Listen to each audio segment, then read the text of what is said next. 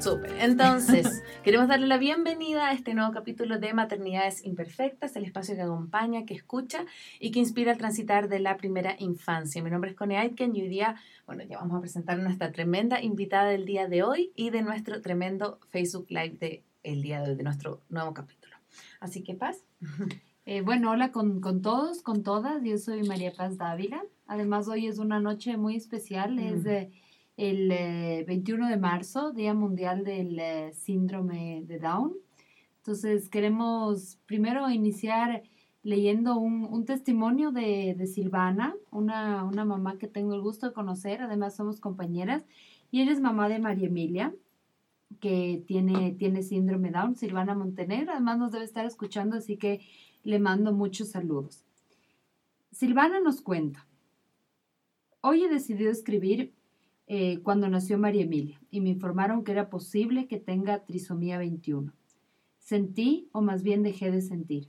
Incluso creo que si era posible hubiera dejado de latir mi corazón. No sé a qué lugar me transporté, pero solo sé que no estuve para nadie. Me embaracé cuando tenía 40 años. Cuando estaba embarazada hacía cuentas. cuando yo tenga 70 años, María Emilia tendrá 30 y seguro ya tendrá familia. Y resulta que cuando nacen me dicen que hay que hacer unos exámenes para saber si tiene síndrome de Down. Sentí que debía encontrar la fórmula mágica para ser eterna. Con el paso del tiempo, conversando con una prima, me di cuenta que este sentimiento es característica de toda mamá, sin importar la condición de su hijo, y empecé a tranquilizarme. Luego, con el tiempo, entendí que María Emilia no depende de mí. Al contrario, yo dependo de ella porque es mi alegría. ¿Por qué me fui a ese lugar que hasta ahora no sé? Porque tenía mucho miedo, no sabía nada acerca del síndrome de Down y lo peor que sabía no era nada alentador. Y por eso hoy escribo porque siento que es importante visibilizar esta condición genética diferente desde el punto de vista matemático tiene un cromosoma extra. Y bueno, sí, esto provoca que sea de pronto más propenso o propensa a ciertas afecciones, como por ejemplo de corazón, y bueno, otras cosas que muy fácilmente se encuentran en el Internet. Y hasta ahí el diagnóstico, como para estar atento. Y luego de eso, o más bien, más allá de eso, está el ser humano. Una niña hermosa, única y muy identificada con otros niños y niñas, que tiene o no trisomía 21 María Emilia es especial porque es mi hija, como especial es tu hijo por solo el hecho de ser tu hijo. Qué lindo. Así que creo que es un testimonio súper bonito y también no quiero dejar de saludar a Estefanía Pierrotet, nuestra prima, mi prima política, que también es mamá de Leo. Leo también nació con esta condición.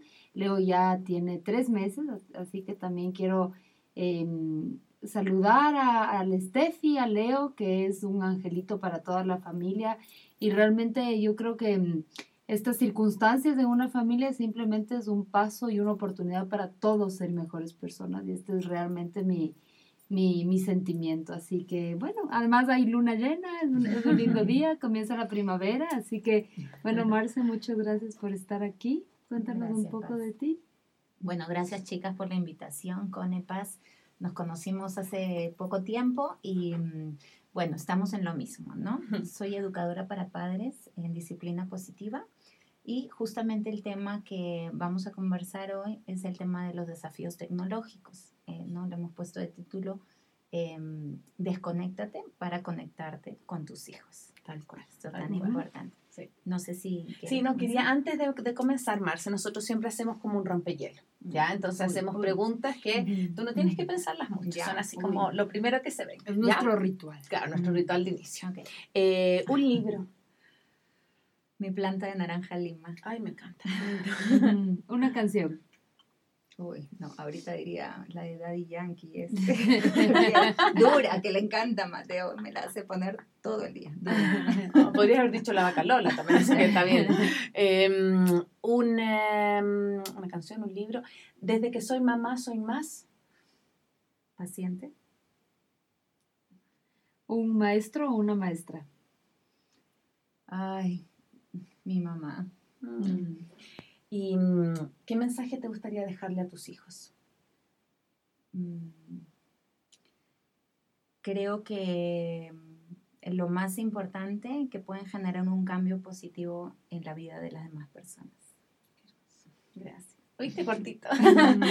bueno, hoy día vamos, ya tenemos, uy, tenemos hartas personas conectadas. Vamos a empezar. a yo voy a estar acá al lado del computador, entonces si ustedes de repente me ven ahí mirando es porque estoy mirando sus comentarios. Así que si ya tienen preguntas o quieren ir haciendo algún comentario, yo los voy a estar leyendo, pero ya nos están escuchando desde Brasil. Ay, tan linda, mi amiga. Tu amiga, así que me encanta. Em, bueno, gracias a la tecnología es que estamos hoy, gracias a la tecnología es que nos estamos eh, comunicando con ustedes hoy día, pero también la tecnología tiene su parte B y eso es lo que vamos a aprender justamente la Marce cuando, cuando nos eh, recomendó un título, es como el uso inteligente de la tecnología, porque este capítulo no es para satanizar, decir, ¡ay, qué mal la tecnología! sino que es para poder aprender a usarla justamente con nuestros hijos. Y quiero partir con una, con una frase que la saqué hoy día de un artículo y me parece bueno, que es como un párrafo que ilustra quizás la vida de muchas familias. Dice, son las 8 de la mañana. Nacho de 3 años maneja YouTube como nadie. Le encanta desayunar viendo anuncios de muñecos para niños. A la vez, papá WhatsAppea mientras consulta su perfil de LinkedIn. Mamá comenta la foto en Facebook y sube a Instagram las imágenes que le pidieron en el trabajo. Mientras Jorge juega online con sus amigos. La sociedad, la comunicación y la forma de consumir productos cambian vertiginosamente. La familia no puede quedarse atrás y los padres deben subirse al barco de las redes sociales, con la difícil tarea de gestionar debidamente la sobreinformación que reciben, pero también acompañar a los hijos en su andadura digital, como en cualquier otro ámbito de su vida. ¿Por qué quise empezar con esto? Porque me parece que es una escena súper cotidiana, del desayuno, de un almuerzo, de una cena de una familia en el 2019. Entonces, como no sé con qué quieres comenzar, hablando un poco de, de quizás los desafíos o, de lo que tú quieras como, como comenzar diciéndome. Sí, justo, eh, bueno, se trata, como bien dices, no de satanizar la tecnología para nada, sino de utilizarla eficientemente, inteligentemente, porque claro, somos una generación que no hemos nacido con tecnología. Yo recuerdo eh, en mi trabajo, tendría veintitantos años, o sea, hace poquito, y este, me acuerdo comprar el primer celular que obviamente ni tenía WhatsApp, no tenía nada, ¿no? De hecho, el Facebook de antes era el High Five y uno tenía que esperar la computadora en la universidad para meterte cinco minutos y, y eso era, o sea, no era más. Por otro lado, yo digo, afortunadamente no existía Facebook ni nada, porque cuando uno salía de fiesta, pues otro hubiese sido el escenario, ¿no? Exacto, uno salía más Totalmente, claro, claro. Em, por último, si pasabas una vergüenza o pasaba lo que sea, pues se olvidaba rápido, pasar otra fiesta y listo. O sea, no pasaba mayores. Pero hoy en día, de hecho, los, los niños, ¿no? Desde que son bebitos, en la panza les ponemos la música, con los audífonos, Em, y bueno, desde bebitos comienzan con eh, tal vez los dibujitos en la tablet, en la tele. Eh, cuando nos referimos al uso inteligente de la tecnología, hablamos de todo lo que es pantallas, o sea, celulares, televisor, eh, la Play, el Wii, lo que sea. Este, realmente es muy amplio, ¿no? Las computadoras, evidentemente. Entonces, se trata más que nada como que un llamado de atención a nosotros como padres para poder equilibrarnos en ese aspecto, ¿no? A ver, yo no voy a decir que, que, por ahí hay que horror o que mis hijos no, nunca ven televisión o no ven, para nada, para nada. De hecho, lo, usan la tablet o ahora Leo con seis añitos ya juega por ahí el, el juego de la tele, el Xbox con su papá, eh, pero a la vez es como que tenemos que dar ciertos lineamientos, mm. ¿no? No es que todo el día juegue o que todo el día sea la tablet, sino más bien Em, estar como que enmarcados de, dentro de, por ejemplo, lo que sugiere la, la Academia de Pediatría de Estados Unidos, entonces, bueno, no sé si quieres. Sí, sí, sí, em, cuéntame un poco de eso porque eh, justamente subimos a nuestras redes el día de ayer preparando este capítulo una imagen que decía como los tiempos destinados por la Academia de, de, Pediatría y se compartió un montón de veces. O sea, yo creo que hay, un, hay mucha necesidad de saber, pero a la vez mucho desconocimiento. Entonces, yo puedo decir, por ejemplo, mi guagua, eh, no sé, tiene un año y medio y sabe perfecto manejar la tablet. Digo, ¿eso será para sentirse orgulloso o para preocuparnos de, de, de, cuánto tiempo están expuestos nuestros chicos? Sobre, todo estoy hablando 0, 3 años, 0, 4 años a la, a la tablet. Tengo una amiga que me contó que su hijita, por ejemplo, en la tablet armaba rompecabezas, ¿no? Y cuando fue al jardín, bueno, eso fue en Lima, hacía así su dedito, o sea, como para, como en la computadora, ¿no? como en la tablet. Y también me pasa, estoy en la computadora y Leo, mi hijo, me, me hace así el dedo. Leo, no, no es touch, no es touch. O sea, ya están, digamos, en otra, otro nivel de tecnología en sus vidas, ¿no? Totalmente diferentes. Entonces, por ejemplo, algo nuevo también para mí como mamá es descubrir estas recomendaciones, por ejemplo, ¿no? Particularmente no me pasó que, que eh, mi pediatra me diga, tal cosa, o, no uses esto, o si usa tablet o dibujitos. Nunca me pasó, nunca surgió esa conversación. Entonces, leyendo un poco, estudiando del tema, precisamente en Estados Unidos los pediatras em, recomiendan, por ejemplo, cero tecnología de cero a dos años. Esto basado en que los cerebros se están desarrollando. O sea, no es una cosa de que, bueno, a ver, veamos, tiremos un número o lo que sea. Entonces es basado en el desarrollo de los cerebros. Y a partir de los dos años hasta los 18 años, se sugiere de una a dos horas como máximo. Ya. ¿Sí? Esto es como que el lineamiento general. Em, justamente basado en, este marco es que eh, viene el llamado para que las familias tengamos acuerdos con nuestros hijos. ¿En qué sentido? Si es que tienes alguna actividad, el colegio, qué sé yo, llegas tres y media de la tarde o si hay extras, pues la verdad, si es que tiene alguna actividad, un deporte, simplemente jugar o jugar con ellos, mm. ¿no? Entonces, eh, los niños van a pasar divertidos y ni siquiera van a estar pendientes del dibujito o la tablet o el juego, ¿sí? Pero depende mucho de nosotros hacerlo.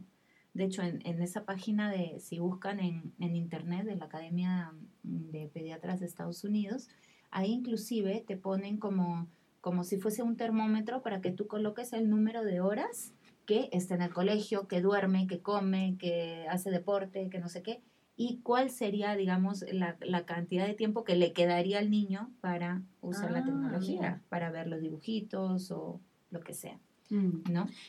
Marce, dices que de los 2 a los 18 se sugiere una o dos horas, pero no hay como más graduado, digamos, a, por ejemplo, de los 2 a los 7, porque yo pienso, ¿no? O sea, si ya con 15, 18 años, es, el Internet es tu herramienta también de trabajo, de investigación, es para leer. Entonces, ¿es así de amplio rango o se sugiere, o digamos que de 2 a 7 años una o, y luego gradualmente hasta dos horas? ¿Qué sucede? Ya cuando, digamos, en los colegios, al menos acá, Leo ya con seis años, bueno, todavía no le dejan tareas, pero ya a partir del próximo año, bueno, cuando entran a primaria, qué sé yo, ya les piden tareas o ellos tienen que revisar en la página de, digamos, del colegio. O sea, ya ni siquiera, pues, no es como antes, la, la tarea con el mm, esfero, el, claro, y menos, ¿no? Ahí el baldor buscando el, libro en la biblioteca. O sea, estamos en una generación realmente totalmente nueva, ¿no? Entonces, em, en cuestiones, por ejemplo, escolares y de estudios, eh, de hecho, es que la tecnología ya está incorporada. Justo le comentaba a mi hermana, ella vive en Estados Unidos y mi sobrina me dice, es imposible porque todas las tareas son en la computadora. Entonces, perfecto, sí, pero se refiere a, digamos, estas recomendaciones son, digamos, de, del plus, del dibujito, de la distracción o del chat cuando son más eh, más grandes, o sea, se trata de hasta de ver una película. Mm. De hecho, los adolescentes hasta los 25 años, si recuerdo bien, es que todavía los cerebros están transformándose. Sí, todavía son Entonces, este, eso claro, obviamente, esto, estos son los, eh, el marco general, porque ¿qué sucede? Ya se ha visto en países de Europa o Estados Unidos que hay adicciones a estos juegos de video, eh, y bueno, ¿por qué? Porque muchas veces los niños pues llegan a sus casas y están ahí jugando, lo único que quieren es jugar, no quieren hacer más. Entonces también se trata de, ese balance, ¿no? O sea, ¿cuáles son las prioridades? Eres un niño y la, la única responsabilidad prácticamente es estudiar. Entonces, ok, el enfoque en estudiar o en leer o en jugar en mil cosas eh, y bueno, si quieres ver el dibujito, perfecto, veamos tal y tal, digamos, capítulo o alguna película en, familia. También es como que rico porque esto precisamente, el tema de desconexión, es que estamos con los celulares así, ¿no? Entonces viene tu, tu hijo y, mami, mami, quiero, no sé qué, quiero... Ah". Entonces los niños son buenos observadores y malos intérpretes. ¿Qué significa esto? Yo estoy en el celular no va a entender que yo estoy trabajando. Seguramente va a interpretar que yo no lo quiero, que no quiero pasar con él, o que solo no quiero estar en, en la compu o trabajando, o que es más importante para mí el trabajo que él.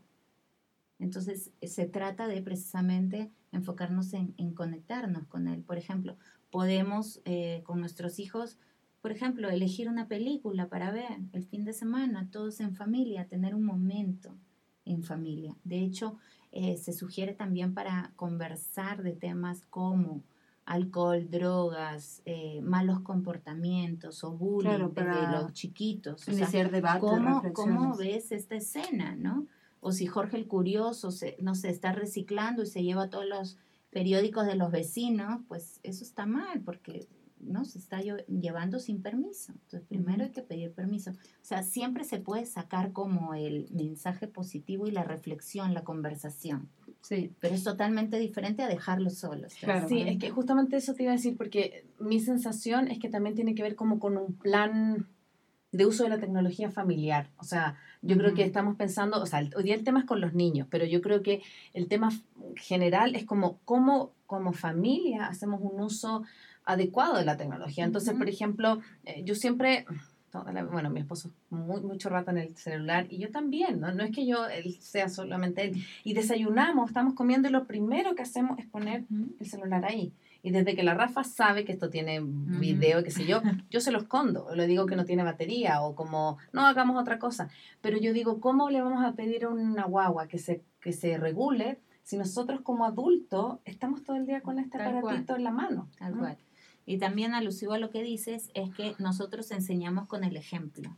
Entonces, a ver, ¿qué estamos haciendo? Estamos con el celular, estamos con la tele, a veces celular, tele, o sea, todo ya, o sea, es todo la- las pantallas que nos rodean por todos lados. Entonces, sí, por supuesto, podemos hacer acuerdos, por ejemplo, en familia.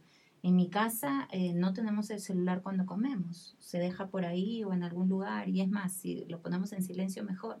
Y como yo digo, si hay una emergencia, pues van a, van a reventar el teléfono 20 veces. O sea, sí. se Sí, va- van, van a llamar al teléfono fijo. Yo particularmente duermo con el celular en silencio. Hay personas que no. Mm.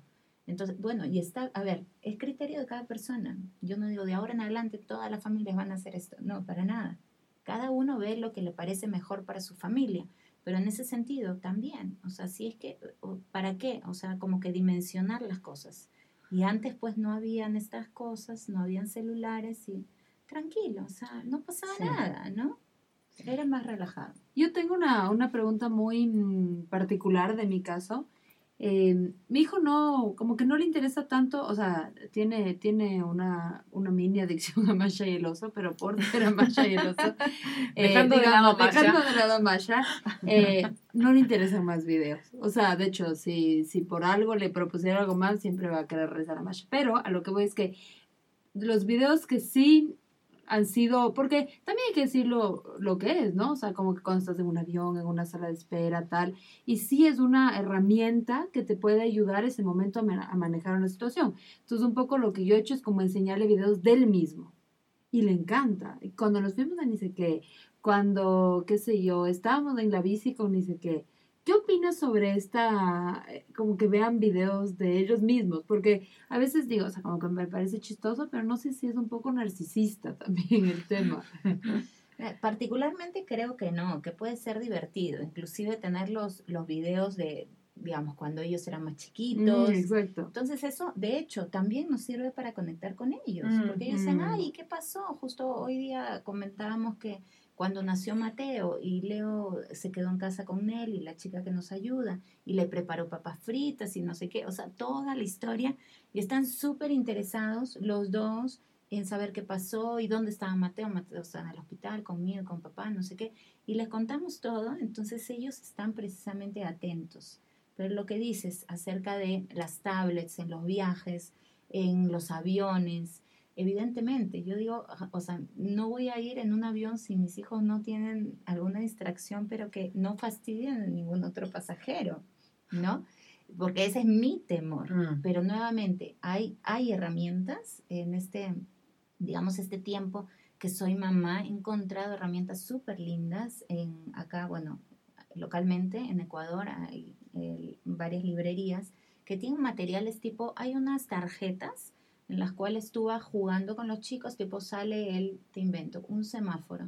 Entonces tienen que buscar encontrar un semáforo y así cada uno va Ah, ganando qué puntos. lindo, Ya. Súper lindo. Entonces, pero te das cuenta que son, no sé, por ahí no sabemos y nos quedamos en ese no saber, pero por ahí buscando, preguntando, mira, ¿qué puede ser? O juguetitos para que no sea siempre, ya, toma la, la tablet, toma el celular.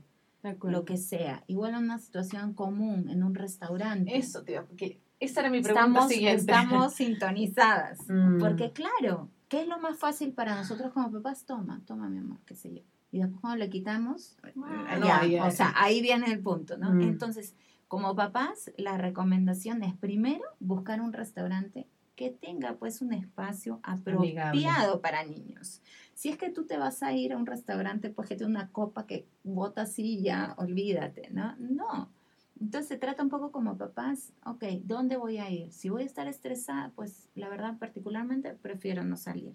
Entonces, busco eso previamente. Después, si hay un jardín o un espacio para jugar, perfecto, vamos a jugar hasta que la comida esté lista para comer, porque también te llevan el plato caliente, hirviendo, o sea, no pueden comer. Claro. Entonces, como que llevarlos cuando ya esté, digamos, a una temperatura adecuada para que ellos puedan comer tranquilos. También puede ser que ellos lleven sus mochilitas con sus juguetes, con los juguetes que les Mm. gustan. Eso, eso te iba a decir. Yo tengo una colores. mochila en el auto chiquita con, con un La librito que. Sí, de sí. emergencia. Ajá, y es, de verdad lo utilizo un montón. O sea, incluso, qué sé yo, voy a visitar a alguien que no tiene guaguas, la mochilita. Esta mochilita tiene un Tal cuaderno que le pintas y le borras de ese mismo rato. Entonces, como que es verdad que hay, mm, también es tecnología, ¿no? De- hay otro tipo de tecnología análoga, digamos. Sí. Justo, perdón, en el, las personas que están conectadas, justo eh, Danisa dice, mi pregunta justamente era del restaurante, o sea, como que están todas, yo creo, un poco conectadas, porque yo creo que esta imagen que tú nos estás contando, yo creo que es súper, eh, hoy es súper común, ¿sí? Entonces, como para poder, como, no sé si descansar, yo me acuerdo que conversaba con una amiga, me decía, yo siempre dije que, yo nunca, nunca, ¿no? Eso yo nunca, nunca de Sí, las madres, sí. antes, yo nunca, No, nunca, Qué horror esa qué horror madre. esa madre, sí, pero sí. decía, yo si no voy con el celular al restaurante, no puedo comer. Entonces, por ejemplo, a mí me pasa también, no voy a decir nombres para no dar publicidad gratis, pero hay un restaurante en Compayá que para mí es el único que existe con espacio para niños. Y siempre Leo me dice, ¿por qué siempre te gusta ir acá? Porque puedo comer. Entonces lo mismo, yo estoy comiendo y la Rafa está ahí, hay una cocinita y no sé qué. Y como que esos restaurantes como family friendly, creo que también te, te liberan un poco, porque si no están en su casa, eh, también tú tienes que estar preocupado y te paras y no sé qué. Y claro, el celular, justamente yo te iba a preguntar, no solo en restaurante, sino que se convierte como en una niñera, media, media como simple, ¿no? Como de, ay, está, está triste, eh, el celular, llora, el celular. El chupón. Eh, eh, como el chupón, es como el chupón, como la teta. Entonces, Antes era así, claro, antes era el chupón, ahora que es el celular.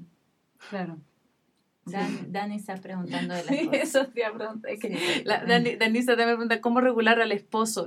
No, no. Yo, men, yo quiero preguntar eso. Sí. Acuerdos familiares. Realmente, Acuerdos. eh, viendo estas recomendaciones de, de los, la Academia de Pediatría, pues es importante, ¿no? O sea, todos estar en sintonía. O sea, hay momentos para todo.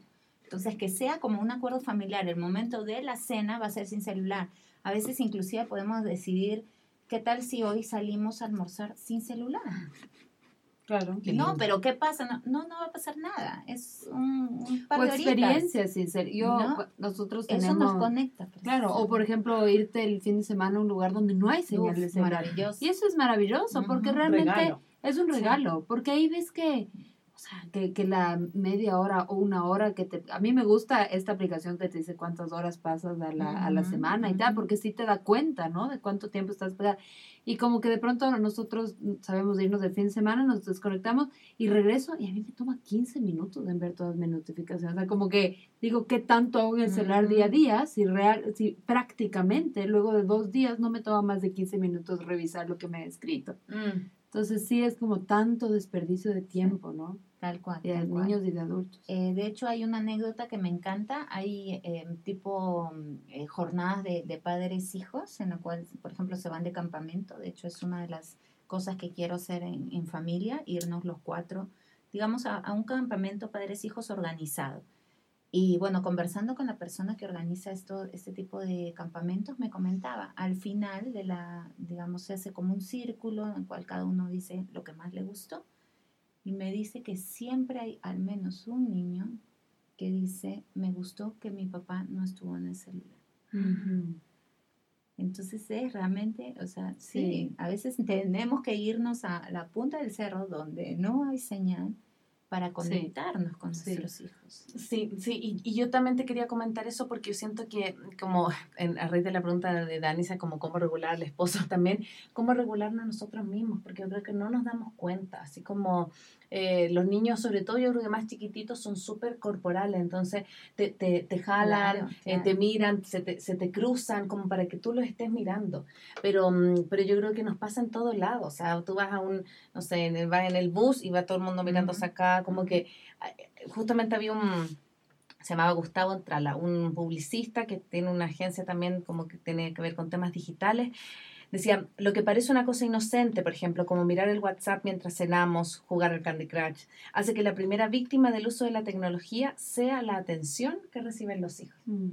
Entonces él, decía como un poco más conversaciones, menos pantalla, más mirarse, menos tal cual. Y de hecho hay adolescentes ya adultos de hecho que por ahí ya no saben expresar sus emociones. Todo es con el emoticón o te amo te amo te amo te amo y después cara a cara no te dicen nada.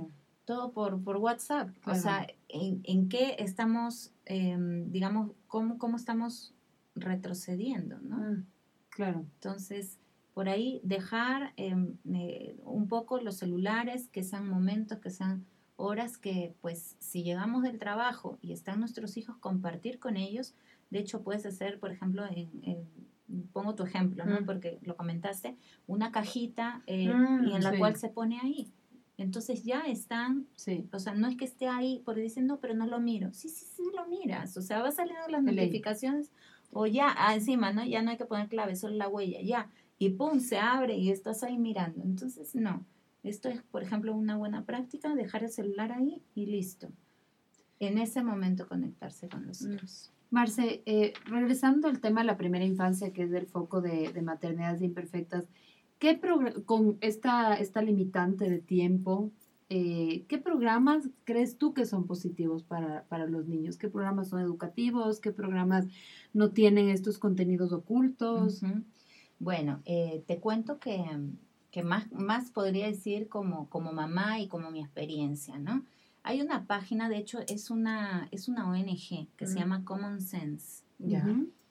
buenísima porque tiene todo el review de papás, de familias, o sea, no es, digamos, eh, alguien que, que les pagas por poner opiniones y que se le ocurre, no, sino se trata de una ONG em, que tiene información full sobre aplicaciones de acuerdo a las edades, por ejemplo, aprender a sumar, a restar, a mm. leer las letras, todo educativo tiene aplicaciones de juegos, por supuesto, también por edades, tiene recomendaciones de películas familiares. O sea, es un mundo y es maravilloso, porque uno dice, sí, o sea, ¿cómo? Precisamente tu pregunta tal cual. Tú entras a Common Sense y, ahí, te aparece, pero todos materiales que están, digamos, evaluados por diferentes familias. Totalmente neutro, digamos. Está en inglés y en castellano. Entonces está buenísimo. Qué bueno tu dato, Marce, porque yo siento que, que, no es de demonizar la tecnología, ¿no? Sino que poder utilizarla a nuestro favor. Entonces, justamente a veces nosotros como adultos pasamos horas, no sé, en el Facebook, en el Instagram, y yo siento que perdemos el tiempo, ¿sí? Entonces, eh, ¿cómo tener a lo mejor una, una, una estructura o una, lo que tú dices, como una aplicación que nos permita compartir, o sea, saber que eh, vamos a estar eh, con, contenido educativo, que nuestros hijos van a poder estar con cierta cantidad de tiempo y nosotros vamos a poder em, atacar eso. Y por eso también te quería preguntar, bueno, una pregunta que también nuestros, nuestros em, seguidores siempre hacen o, o, está en la palestra, el tema de Momo, ¿sí? que, que está súper como eh, de, moda. ahora y, y, también tiene que ver con el uso, como hay, hay papás que le pasan el celular al, hijo y como quédese ahí cómo, cómo mm, poder, no sé, tomar precauciones con esto. Así es, tal vez se trata de como que cambiar un poco el chip y prever, siempre prever y educar también pensando en eso, ¿no? No que ya cuando mi hijo vea momo, sino, digamos, antes o qué harías tú si es que ves Mm. esto. Entonces, bueno, primero el tema de Momo, para las personas que todavía no conocen del tema, es un, un monstruito bien feo que sale Sí, sí. en los videos, digamos, de Pepa o de otros dibujitos y se filtró por YouTube Kids. Que de hecho esa es una muy buena herramienta YouTube Kids porque ya prefiltra eh, por edades de tus hijos, o sea, puedes hacer varios usuarios dependiendo de las edades de tus hijos, de hecho hasta ocho, no sé por qué ocho, pero bueno, entonces, eh, bueno, ¿qué pasó con Momo? Que precisamente es tipo estos challenge como la ballena azul, que lo que hacía era que precisamente hacía que los niños se hagan daño, eh, que te vas a morir mientras duermes, que no le digas a tu mamá, etcétera. Eso, digamos, de Mm. manera general. Entonces, cuando yo escuché de esto también, mi primer impacto como mamá es o sea, asustarme. Es decir, precisamente el riesgo de que a mis hijos, o, o digamos, tienen, claro, ven en YouTube y les puede salir eso. Entonces, bueno, le pregunté a Leo, Leo, mi amor, ven, quiero hablarte de algo. Me dice, ¿qué pasa, mami? Le digo, ¿qué pasa si sale en un video alguien que te dice que te vayas y te tires del puente? Y me respondió, seis años, hombre, me dice, acá no hay puentes.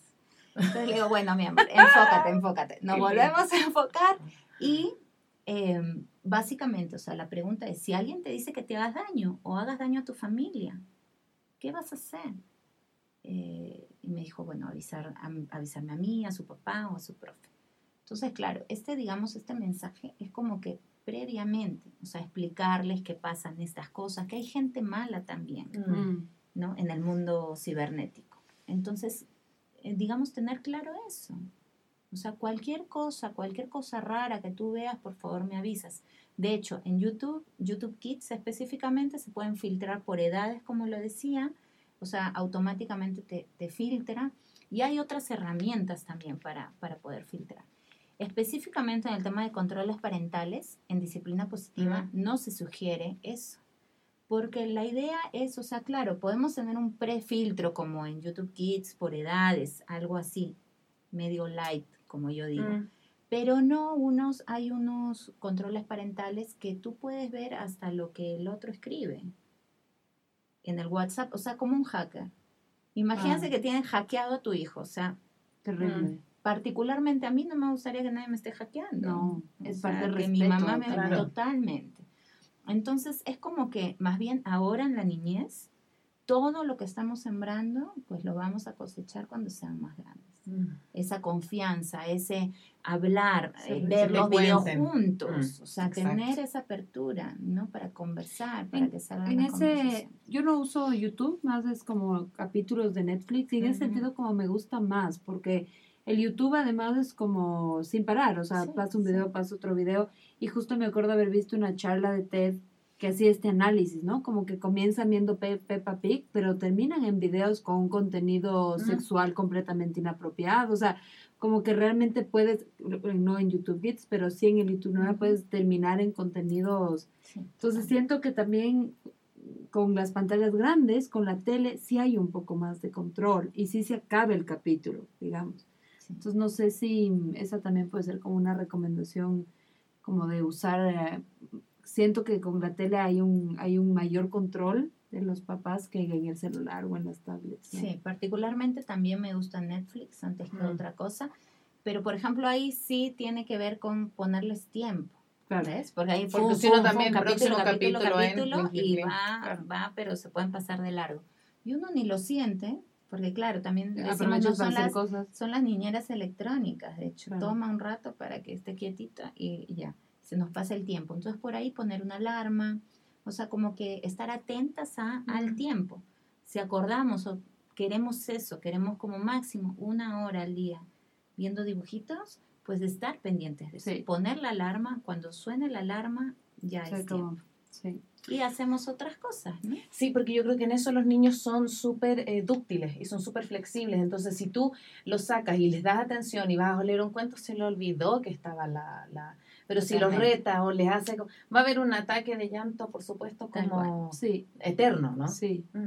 Y también, mm, a ver, yo hace más o menos un- unas tres semanas estaba preocupada porque mi hijo cada rato, Masha, Masha, Masha.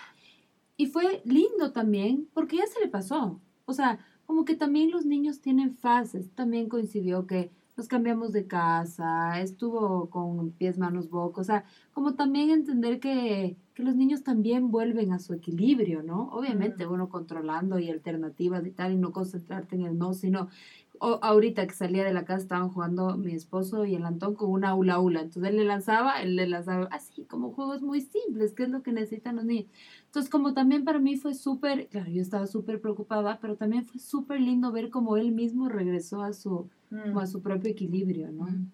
Sí, porque, porque justamente, bueno, yo estaba viendo también de la, de la Academia Americana de Pediatría, hablaba como de los de los contras, ¿no? Del exceso de uso.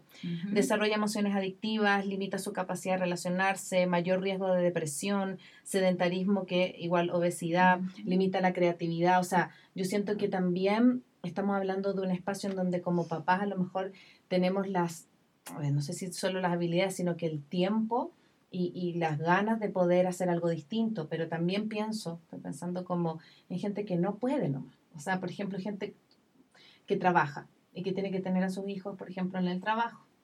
¿Cómo va a ser para cuidar al hijo? Le, pone el celular. O sea, estamos, yo creo que hablando de una situación también privilegiada que nos permite como papás ofrecerle otras alternativas a nuestros hijos y desde ahí, qué, privilegiados somos de poder conectarnos. Pero también a lo mejor hay papás que simplemente no pueden y la televisión o la tablet es la única como es la niñera. Sí, sí, sí, sí, Es la niñera. Tal cual, tal cual. Acá básicamente tiene que ver con, ser un poco más conscientes de eso. Por ejemplo, si mm. sabemos que voy a llevar a mi hijo a mi trabajo y ahí lo voy a poner con un capítulo o una peli o lo que sea, pues ir viendo ya, ok, es el tiempo de, tecnología del día.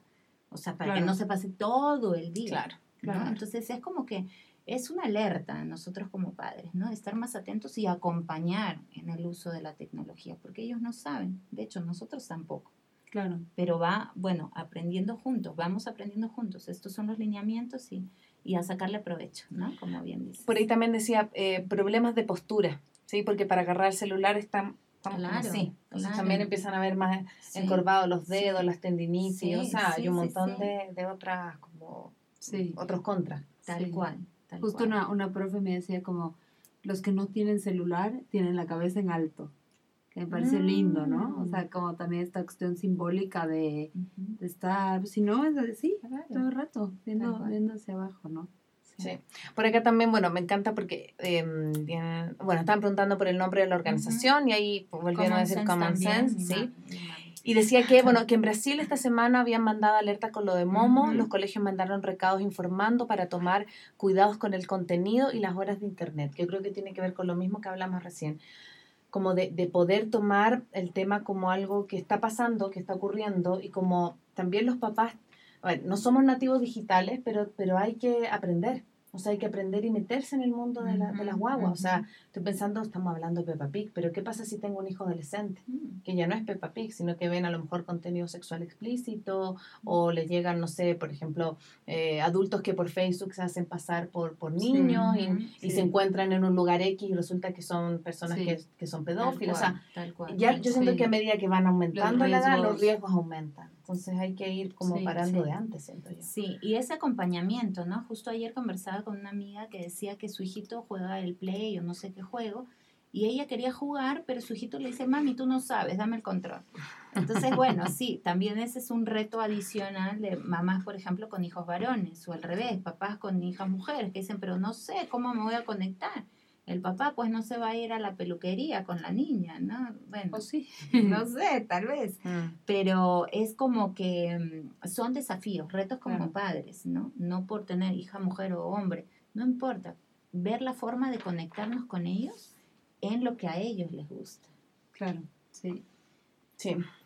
también en la Cone y yo hicimos hace un año más un curso de fomento para la lectura infantil. Ay, qué lindo. Y fue súper lindo porque me encantó ese curso porque además del último módulo hablaba sobre este tema de las pantallas, siendo que era todo sobre literatura infantil.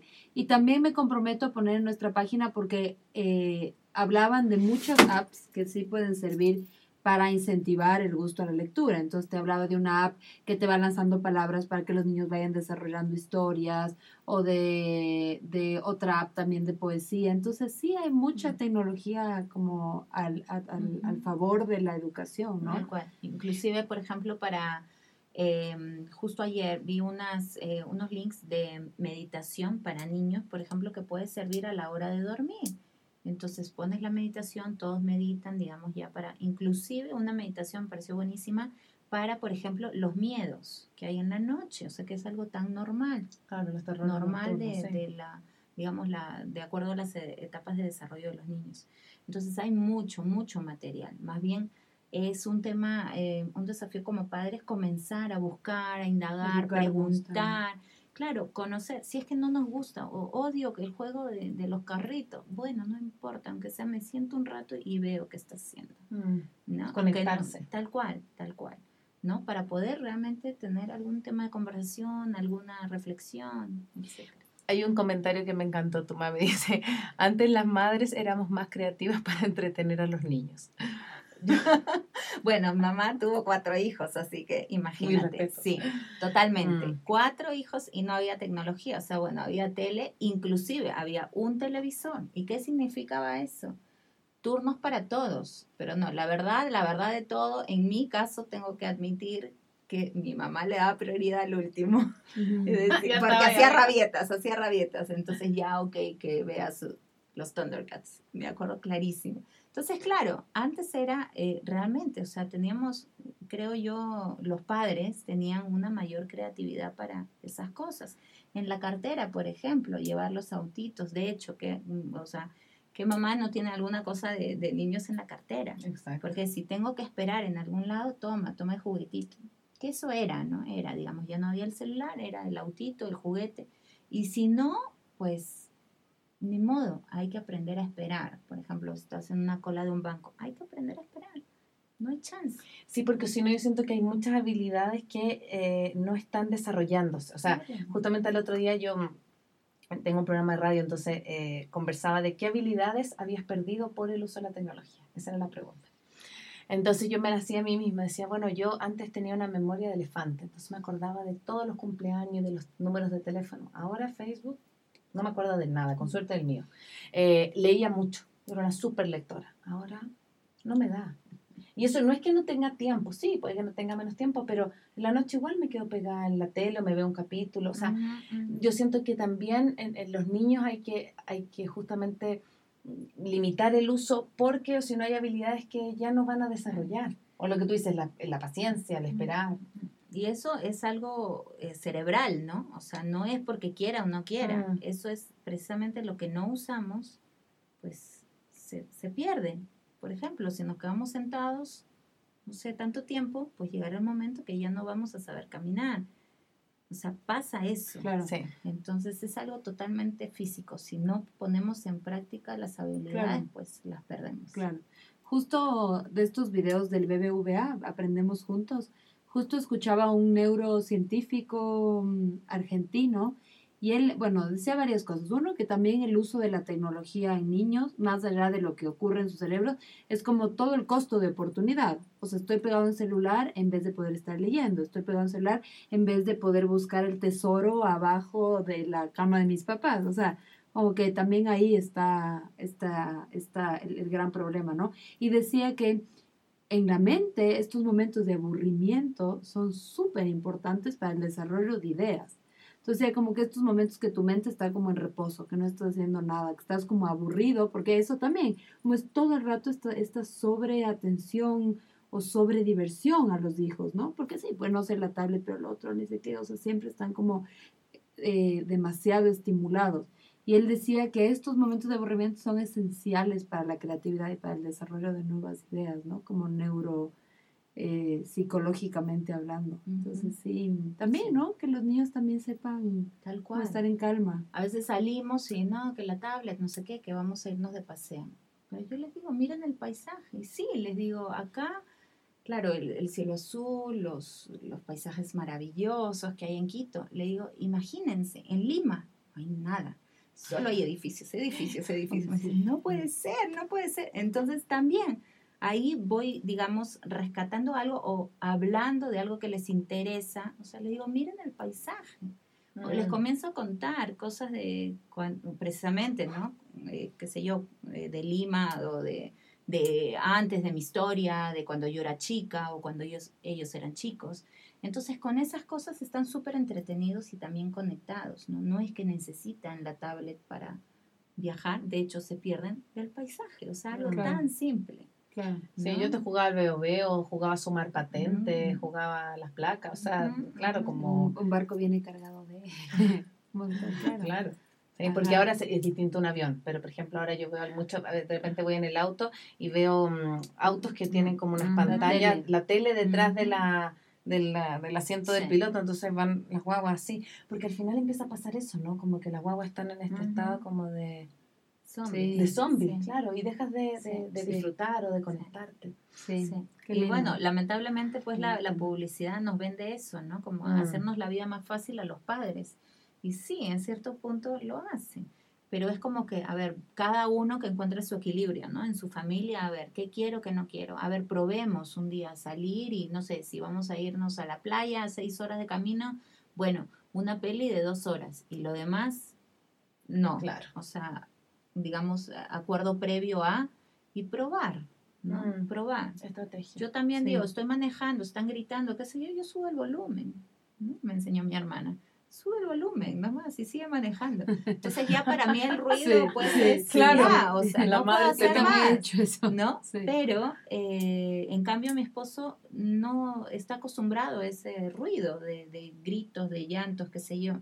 Entonces, claro, también viene un tema, digamos, individual, ¿no? De ver, ok, ¿puedo, o sea, eh, Mm. manejar esta situación o por evitar el desfogue de, de emociones, le enchufo la tablet, y, ¿no? Sí. Ay, por ahí. qué temor. Sí, qué bueno, yo creo que es es súper importante también como educar desde la coherencia, ¿no? Desde el ejemplo. Yo creo que los primeros que tenemos que desconectar y por eso es el título damos nosotros. Tal cual. Quiero invitar a todas las personas que se están uniendo, que ya se, porque se nos está terminando ya el, capítulo. Esto va a quedar subido a la web eh, de Maternidades Imperfectas, pero también nosotros lo vamos a subir a Spotify y a iTunes la próxima semana, así que para que estén atentos que esto va a estar, para que ustedes lo puedan compartir, porque me parece que es una es como una, una, herramienta súper útil. A mí me encantaría que todos pudieran aprender de esto. Y aparte que si leen los comentarios está muy entretenido porque está la mamá de la Marce conectada, entonces está em, Chateando con chateando con su amiga, pero no solo eso, sino que está defendiendo de cosas que estamos hablando acá. Decía, no, si veía hasta el monito, Ajá, venías ajá. Candy, bueno, así que está muy entretenido. Pero, pero finalmente hablan también de, de, de, la- de las rutinas. Yo creo que eso es como el, el- el resumen. Hablan como de la importancia de poner orden, límites, rutina. Y, y así yo creo que Acuerdos. acuerdos, porque así la, la armonía familiar finalmente creo que... Tal que- cual, si comenzamos nosotros dando el ejemplo, de hecho, sí, ahí entre broma, Dani pone que sí, el esposo, ¿qué haces? Pero sí, es cierto, o sea, si es que ponemos el celular o estamos ahí, pues estamos dando el ejemplo a nuestros hijos que, que también ellos pueden, ¿por qué no? Entonces se trata un poco de, de conversar, obviamente, primero la pareja, Mm. ponerse de acuerdo, tal vez comenzar en algún momento, como eh, el tema de la comida, del desayuno o la cena, que todos comparten, pues que no haya celulares, que no haya tecnología. Y realmente no es mucho, o sea, No. ¿qué será? Media hora, como Mm. muchísimo. Entonces, bueno, darnos esos espacios, pero va a depender finalmente de cada familia, ¿no? Si es Sí. que lo quiere comenzar a implementar. Solamente para comentar antes de terminar, hay un término que también eh, se acuña ahora que se llama ningufoneo.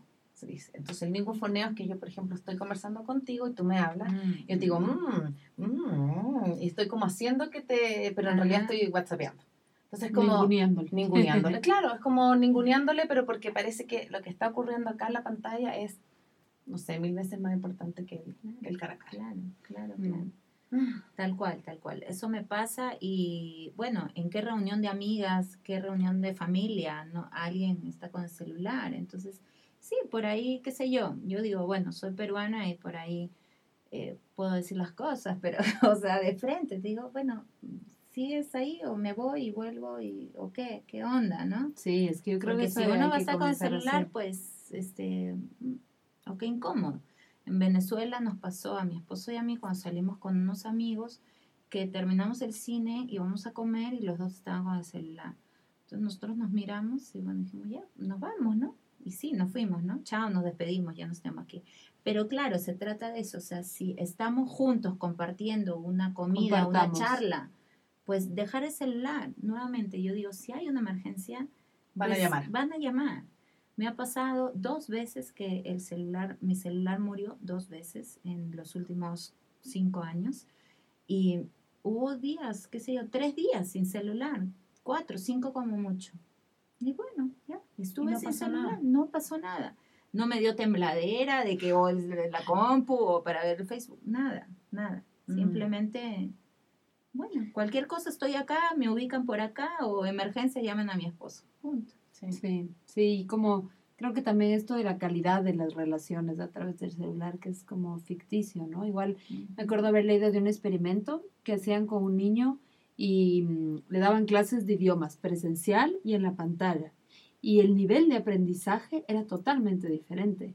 Entonces es increíble, él era el mismo, la misma persona, pero ahí en el contacto humano, conectando con la voz, con y en la pantalla, y realmente en la pantalla lo que aprendía no era ni la mitad que, que lo que aprendía en el contacto. Entonces creo que eso también, recuperar esos espacios, ¿no? en nuestra vida en general y con nuestros hijos. Antes de terminar, quiero hacer una sola pregunta. Yo sé que nos estamos pasando un poco, pero es que me parece importante porque habla de esto como que decía yo, que estamos hablando de una posición poco privilegiada de poder tener a lo mejor acceso a estar con nuestros hijos más tiempo, pero hay una em, persona que nos está viendo por el Facebook Live, Diana, dice, soy madre soltera, trabajo todo el día de 6 de la mañana a 8 de la noche, ¿cómo hago para controlar a mis hijos en el uso desmedido del celular y la compu? Y ahí comienzan a conversar y dice, mi mamá y mi hermana les dan cuando yo no estoy. Es muy complicado, o sea, también hay un pequeño tema que a lo mejor podríamos como hablar porque también puede que uno tenga unas ganas de poner límites, pero resulta que cuando alguien más cuida a tu hijo. alguien más cuida a tu hijo y le pasa al celular.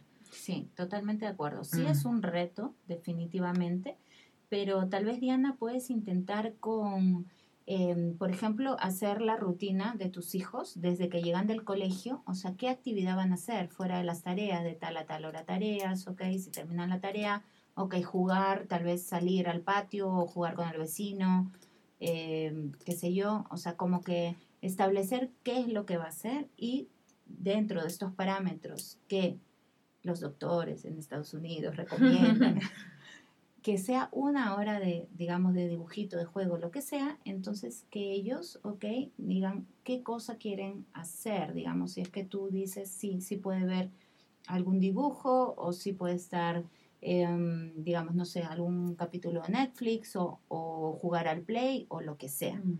Que obviamente tú, Diana, determines, porque tú como mamá eres la que va a poner las reglas. El segundo paso, o sea, este es el acuerdo con tu hijo directamente. Y el segundo paso va a ser darle ese acuerdo de lo que, digamos, de la rutina de tus hijos por la tarde a tu mamá y a tu hermana. Cosa que y pedirles a ellas, ¿no? Que por favor traten de que esto se cumpla, ¿no? Que es un acuerdo que has hecho con tu hijo. Entonces, de esa forma es mucho más fácil también el seguimiento. No es tampoco que tú vas a imponer o que mi hijo no ve nada de tele o no sé esto, no sé lo otro, sino más bien es un acuerdo. Entonces, y como acuerdo, em, pues va a fluir de una manera más fácil. Ahora, cuando tenemos la posibilidad de pagarle a alguien como una, no sé, una empleada, una niñera, para que nos cuide a los hijos, pues ahí también, o sea, establecer las reglas. Porque, ¿qué, qué sucede? Cuando no decimos nada, pues también ahí, ya, en Netflix o los dibujitos o la tele, entonces es diferente decir, ok, solo una hora de tele. Cuando suena la alarma, pues se va a pagar. Ese es nuestro acuerdo. Mm. Entonces las personas que están a cargo, pues van a seguir ese acuerdo, porque es lo que nosotros queremos y lo que ya hemos acordado con nuestros hijos. No es te arrancho o te apago, eso no es respetuoso, es te amo, pero en este momento ya no hay más capítulos de Masha. Mm, ya, ya terminó la cuota del día. Mm. No digo yo, ya sonó la alarma. No dice la alarma, dicen los doctores, los pediatras en Estados Unidos. Sí sea este, así, ¿no? Toda la explicación. Y, y, en ese caso creo también lo que hablábamos antes, ¿no? Como que les pueda dar una serie de ideas a su mamá y su hermana que pueda hacer con sus hijos, de actividades, de lugares a los, a los cuales ir y compartirles esta charla. y compartir, eso es importante. Marce, ¿cómo te encuentran? ¿Cómo te encuentra la gente para que a lo mejor se pueda contactar contigo, para llevarte al colegio, a que les dé una charla a los padres?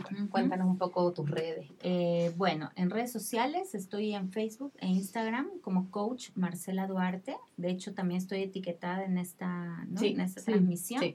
Este, y bueno, eso, mi teléfono también, acá en Ecuador, bueno, le digo el código completo con el código de país, 593 9833 57926. Igual si no se acuerdan o no tienen dónde anotar, en la página, ahí también la, la pueden ver en mi página de Facebook y de Instagram.